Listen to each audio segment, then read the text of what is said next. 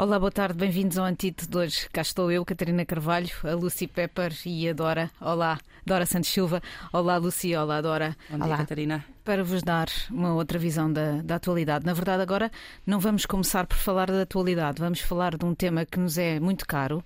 Vocês não nos veem, mas nós nascemos todas mais ou menos à medida de fazer com que a nossa vida se passasse quase toda depois do 25 de Abril, portanto não temos noção de como é que era a vida antes do 25 de Abril. Esta semana, eh, este fim de semana, segunda-feira, faz 48 anos, já entramos na, na comemoração dos 50 anos, porque finalmente estamos a viver mais tempos de democracia do que vivemos em ditadura. nós uh, estaremos. Uh, Há razão, Lucy, há razão. A Lucy andava nos parques infantis de ingleses quando a Revolução se deu em Portugal. Há razão para termos este apego todo ao 25 de Abril, estes anos todos depois? Há razão, claro. Faz, faz, parte, faz parte da identidade de Portugal, ainda. E vai, vai fazer parte durante séculos. Ainda temos os, os, sinais nas ruas com as outras guerras e uh, guerras civis e, e revoluções. Para mim, a revolução é uma, é uma ideia estranha, exótica. Era isso que eu te ia perguntar. Quando Sim. chegaste a Portugal, Porque... como é que viste este país tão marcado ainda por uma revolução? Pois, é, é, estranho. Pronto, temos que. Voltamos ao início. Grã-Bretanha, de onde sou, ou melhor, Inglaterra. Exato. É muito mais Inglaterra. Sendo uma ilha e uma nação uh, que sempre achava ter razão em tudo, em tudo, as revoluções são para as outras pessoas, são os outros países, ou seja, para os, os de sangue quente. E nós achamos que somos de sangue frio. Um, que não é nada de verdade, mas, mas é uma, uma ideia que temos. Pronto. E nunca, nunca vivemos, sim, nunca tivemos numa, numa ditadura, sim, claro. num regime maléfico, nada. Uh, nunca vimos uma revolução nos últimos, nos últimos uh, séculos. Pronto, a última, era uma revolução última... industrial, mas pronto. Industrial, mas essa era outra, completamente outra, outra coisa. Houve, houve problemas, mas nunca uma revolução a última, última. Então, quando chegaste cá, era uh, Portugal era um país exótico e fascinante por causa Sim, eu, eu, tinha sete anos também. Eu vim cá a primeira vez em 77. Sim. Mas ainda quando. quando Lembras-te? Um, Vagamente, sim. Estava tudo lindo e, e comi lulas. Bom, só, só, me lembro disso. Mas quando vim cá, nos, nos anos 90, era estranho pensar que este era uma ditadura, tinha havido uma ditadura. Era estranho, porque parecia um, país normal. Mas tal como Espanha, Portugal era um vizinho, eu, eu acho que nós tínhamos uma ideia que a ditadura uh, espanhola e portuguesa, portuguesa uh, essas ditaduras, não eram tipo soviética, não era tipo uh, devastadores como, como as ditaduras que sabemos melhor, que conhecemos melhor tipo na Rússia e a Alemanha Leste, etc. Um, por isso, ainda tenho um bocadinho de dificuldade em perceber. Também perceber, porque muita gente, o país todo, vivia a, a, ditadura. E não pronto e não a eu, combatia queres tu dizer? Sim ou não é isso exatamente. Mas como é que realmente afetia, afetava. as, as, as, as, vidas das pessoas normais? Nesse sentido que tu estás a dizer sim. Um, acabou de ser publicado agora um livro uh, de um historiador uh, por acaso teu compatriota, que se chama Duncan Simpson hum. e que lançou um livro chamado Tenho o prazer de informar o senhor diretor, Cartas Portuguesas à PIDA em 50, de 58 a 68. Ele diz que escolheu este período por ser um período em que as pessoas já tinham alguma escolaridade e já não havia tanto analfabetismo. E também porque a partir daqui depois o regime muda e, portanto, fazia alguma diferença.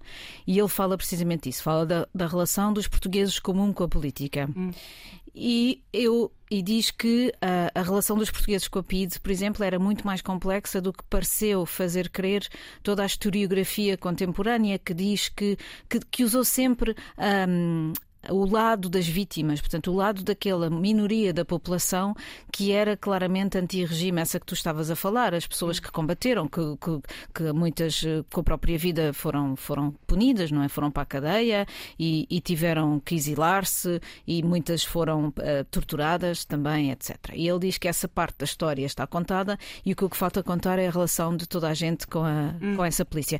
Ele diz que há muitas cartas, ele, ele analisou as cartas publicadas uh, uh, em enviadas à PID nesta altura e diz que há uma, uma ação muito mais ativa, interativa e multifacetada, se as palavras são dele, do que tem sido reconhecido até, até hoje. Que há muita gente que até, por exemplo, manda cartas a pedir cunhas. que há gente que conhece o inspetor da PID na sua terrinha hum. e diz: olha, aquela estrada que não está feita, veja lá se o senhor faz alguma coisa sobre isto. Ele acha que isto é uma relação, uma, uma relação de normalização. Eu tenho algum receio desta normalidade, desta normalização, porque uh, nos tempos em que nós vivemos e em que. Um, há tanta polarização e tanta revisionismo histórico em relação a coisas de, hum. de que foram muito negativas, eu, eu custa-me a crer. Até porque eu tenho desses tempos uh, uma nostalgia não vivida. Eu gostava de ter vivido o 25 de Abril e gostava hum. de ter vivido essa, essa época.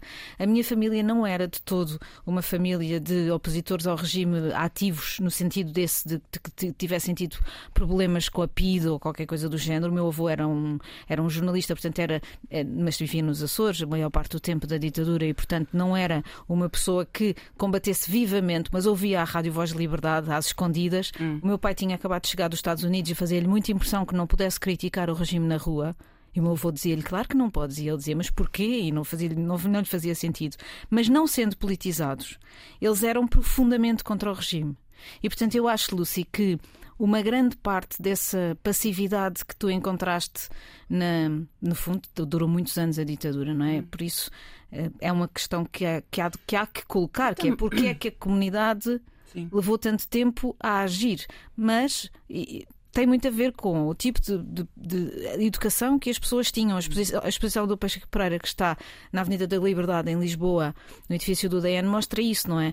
A, a censura era muito forte. O que a PID não fazia. Hum às almas fazia a censura que as apocava. Sim, sim, e também a gente tinha de viver e, e, uma pessoa que não pode cometer tudo toda a vida uhum. e, e, para pedir uma cunha a um chefe de PID da, da, zona, na boa, se, se, se, se precisas de fazer isso.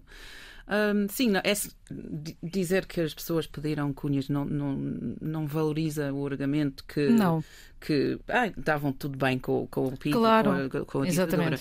Não, é só que eu acho, eu gostava de saber mais, porque às vezes, às vezes as séries na televisão, uhum. os filmes, ou lês um livro, um romance da altura, e há um lado as pessoas que estão a combater, os comunistas, as pessoas em exílio, as pessoas um, que no exército que finalmente uh, ajudou a, a, a, revolução. Mas também, ao mesmo tempo, nos anos 60, um, vês os ricos as pessoas, as, as, os artistas, os músicos, os, os um, escritores e os, e os políticos. E nunca dá para perceber a relação uhum. deles com uhum. a ditadura, com o regime. Uh, é giro que de saber, ainda esteja tanto por contar, não é, Dora? Tu estás no meio do, do, do meio académico que analisa e estuda esta, esta época. Falta muito por contar. Sim, há, falta muito para contar e, e nós temos feito um esforço para isso. E é muito engraçado porque que os estudantes também uh, têm uma relação muito próxima. Como é que é? Com, com o 25 de Abril, não só os estudantes portugueses, uhum. mas também os estudantes que vêm de fora. Uh, isso é muito curioso.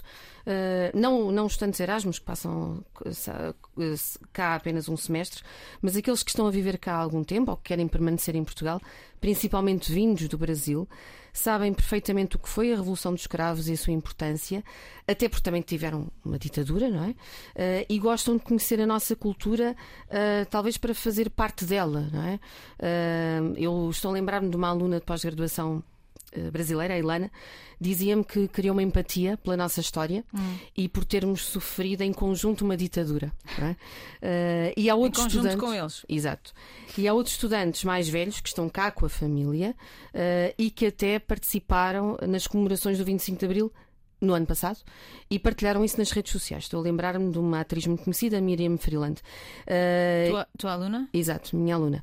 Uh, e eles prezam muito certas condições que o nosso país tem, consolidadas, claro, no pós-25 de Abril, como um bom sistema de ensino público, um sistema de saúde e a segurança no dia a dia, não esqueçamos. Condições que no Brasil simplesmente não existem. Pois, pois, pois. É verdade. É, essa é uma das partes que falta cumprir, não é? A educação não está. Hum. Uh, não, não está como devia estar e, e, é um dos pontos que eu acho que explica muito do que foi antes e do hum. que é hoje. Há outra que é a diversidade da sociedade, não é? E que Uh, digamos, sanar essas, essas feridas coloniais. Falta fazê-lo. Olha, podíamos começar pelos órgãos de comunicação social. Ah, Ao... sim, é, é a tua tarefa a minha tarefa não, a tarefa dos diretores de informação que uh, poderiam, digamos, uh, misturar um pouco mais os, as caras que aparecem, os jornalistas que, que o fazem. Nós, na mensagem, fizemos um projeto agora que é jornalismo em crioulo, que não é propriamente uma necessidade, porque a comunidade crioula e que fala crioula em Portugal fala toda português, mas é também uma forma de homenagear quem nunca se sentiu nos, hum. nos, nos holofotes dos mídia e isso para nós foi muito importante. Uh, jornalismo em crioulo, uh, feito, escrito em crioulo, de Cabo Verde e da Guiné, que é no fundo uh, provavelmente a segunda maior língua em Portugal e em Lisboa, certamente. Pois. Dora, tu tinhas uma sugestão, não sendo esta parte do programa dedicada à sugestão dos livros, mas há um livro, outro livro que já falamos de dois hoje. Uhum. Há um livro que saiu que tem a ver com, com um bocadinho com tudo isto, não é? É verdade. Acabou de ser lançado, chama-se Os Presidentes, a Política e os Média, uma história do 25 de Abril.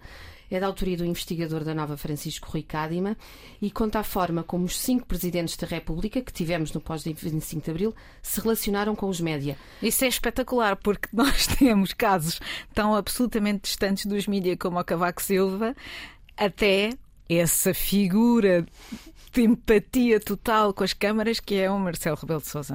É verdade. Eh, por exemplo, Ramalhianes, que foi presidente do Conselho de Administração da RTP, portanto conhecia a fundo uhum. como funcionava a comunicação social.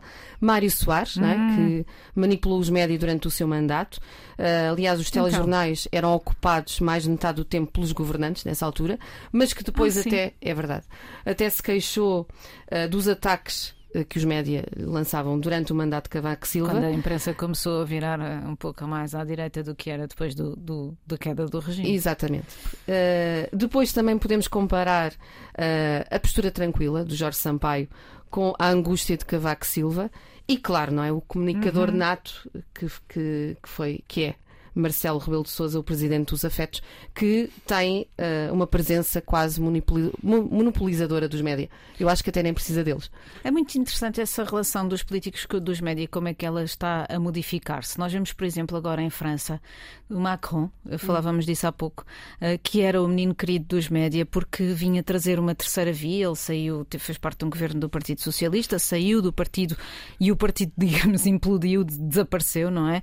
Uh, nas últimas, nestas, na primeira volta teve de, de 2,5%, não é? A candidata, um, e ele passou de bestial a besta e neste momento é super criticada em todos os mídias em França. Hoje há um, o debate. Uh, uh, basicamente decisivo para as eleições. Le Pen e Macron vão estar na televisão durante duas horas e meia a defrontar-se. As fichas para já estão com, com ele, com Macron, mas o que é que vai acontecer a seguir? Ah, não sei. É, depende muito no, no debate.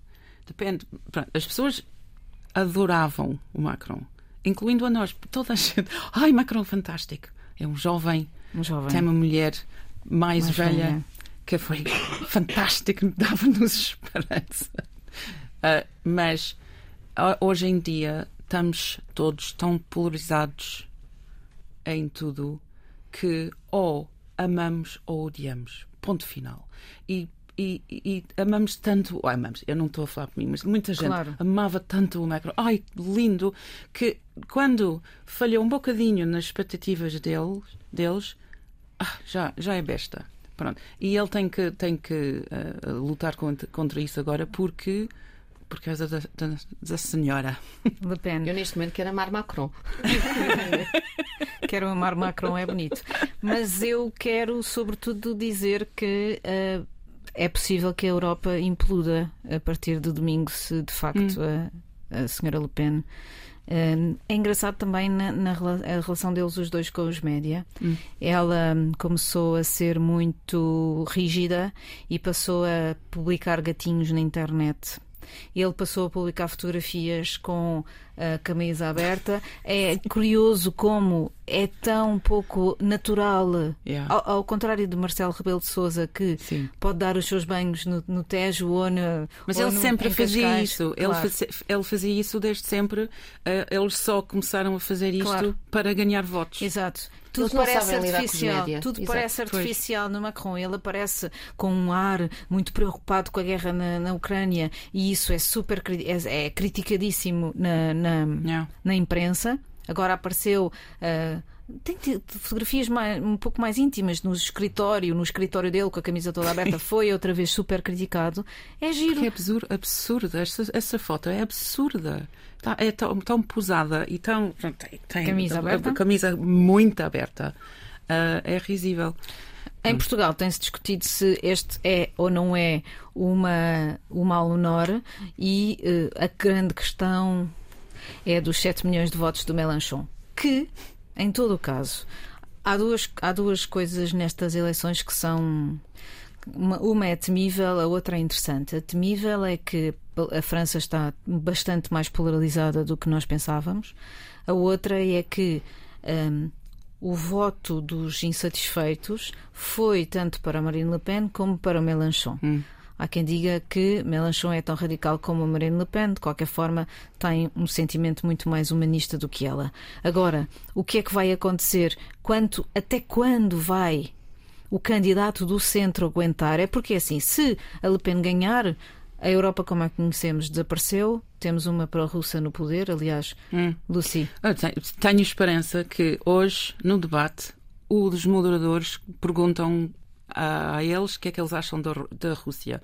So, um, obviamente ela não vai dizer ah pá, na boa, Rússia é ótima e tudo, mas esperemos que ela dar um sinal, dá um sinal que uh, é pró-Rússia, porque eu acho que os franceses, mesmo os que estão fartos de, do Macron, vejam isso e, e pensam bem, porque é, é, é, um perigo. Embora, pronto, eu acho que esta, nesta altura é uma má altura para ter uma, uma, um pró-Rússia uh, em Paris. Mas, olha, isto vai, vai acontecer de qualquer maneira. Todas as. É uma onda. Vamos, vamos todos. Pode ser, não é, não é agora, mas dentro de décadas vamos descer para isso antes de subir outra vez. Era o que eu ia dizer, ou seja, se Macron uh, ganhar, vamos ficar outra vez quatro anos com o, com o credo na boca a pensar yeah. quando é que a extrema-direita vai. Uh, a conseguir alcançar esta, este lugar na presidência francesa. É como se a França estivesse na pole position desta corrida que já eh, passou por isso próximo disto nos Estados Unidos e que yeah. não, o resultado não foi espetacular, como sabemos, e que agora vamos ficar quatro anos a pensar. Isto tem muito a ver com mais uma vez, a esquerda. Hum. Ou seja, a esquerda em Portugal ou em Espanha está numa posição bastante diferente daquela que está em, em França, que é quando é que a esquerda vai, no fundo, voltar a responder às pessoas que hum. precisam dela. Quando é que a esquerda vai voltar a responder à classe trabalhadora que não tem os seus direitos assegurados? Quando é que a esquerda vai enfrentar de frente enfrentar de frente, desculpem este pleonasmo, mas é porque é tão forte que é mesmo preciso. Quando é que a esquerda vai enfrentar a desigualdade social que, no fundo, com Macron em França, cresceu?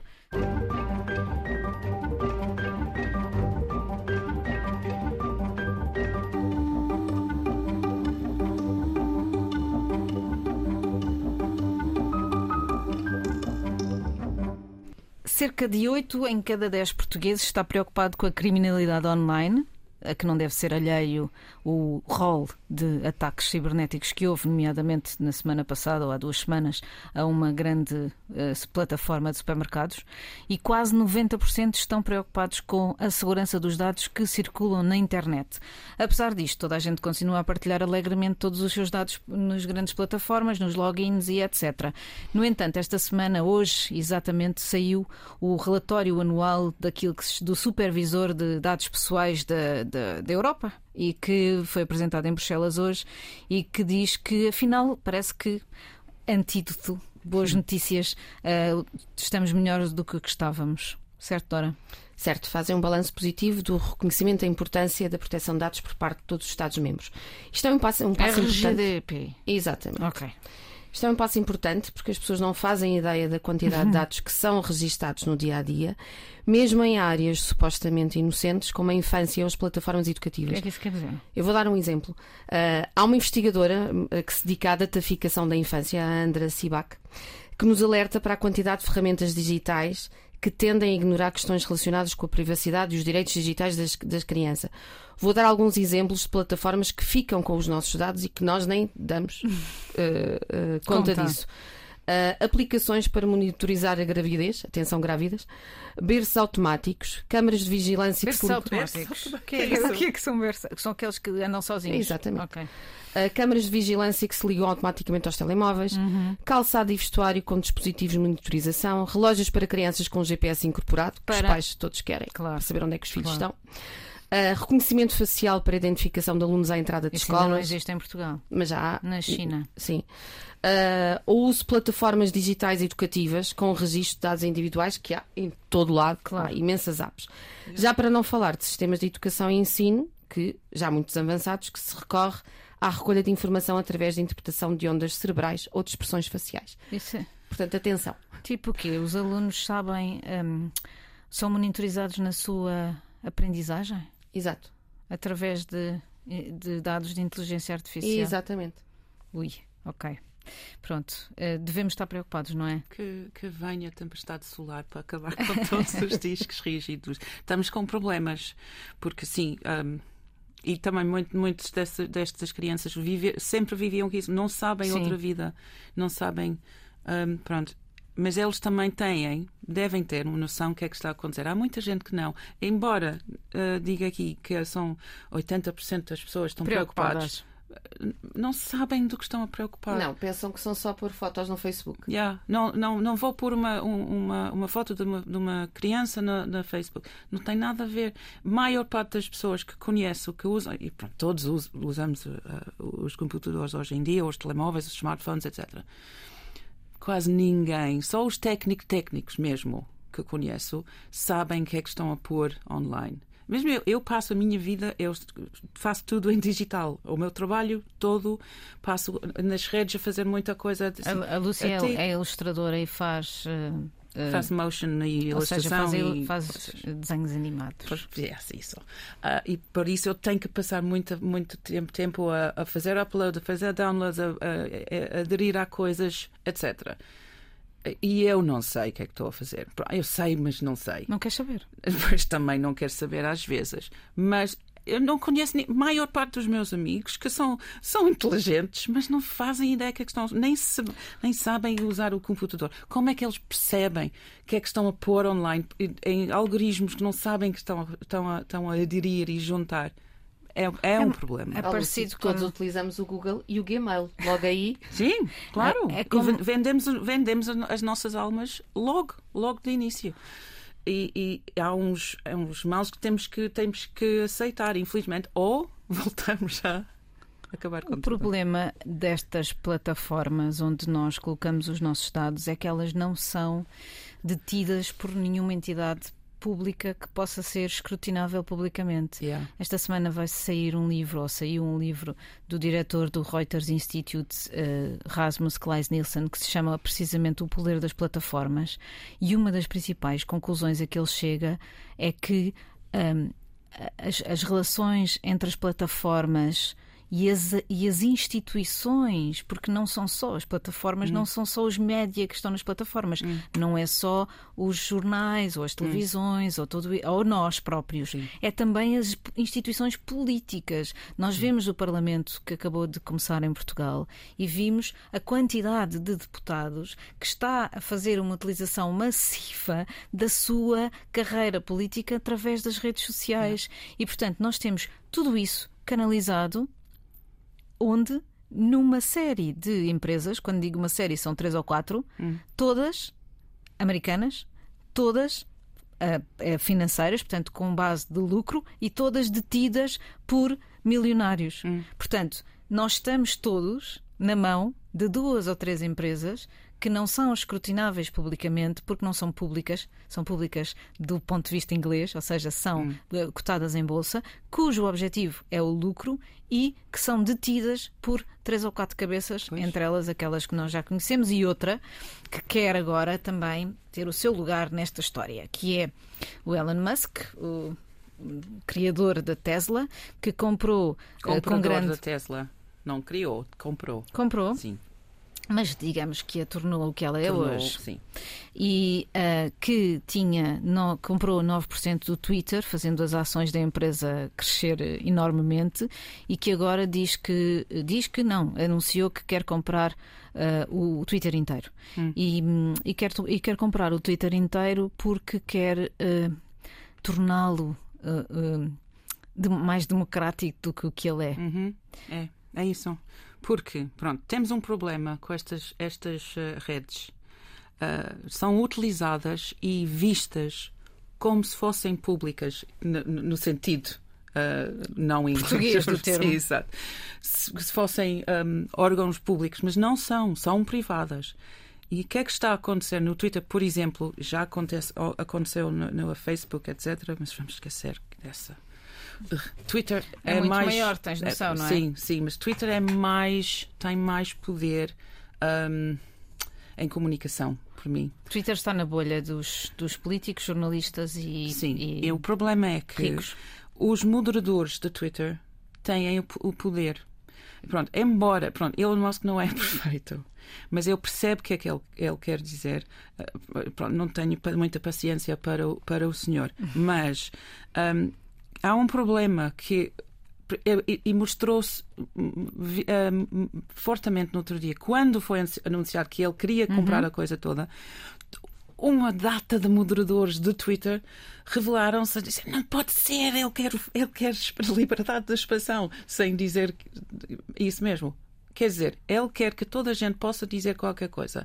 E os moderadores não querem isso. E percebe-se porquê. Percebe-se porque eles não querem. Claro. Assim, mas há um problema no, antes da, da, da eleição do Biden-Trump, uh, quando foi? No ano passado, não foi? Antes. Foi. Pois. Sim.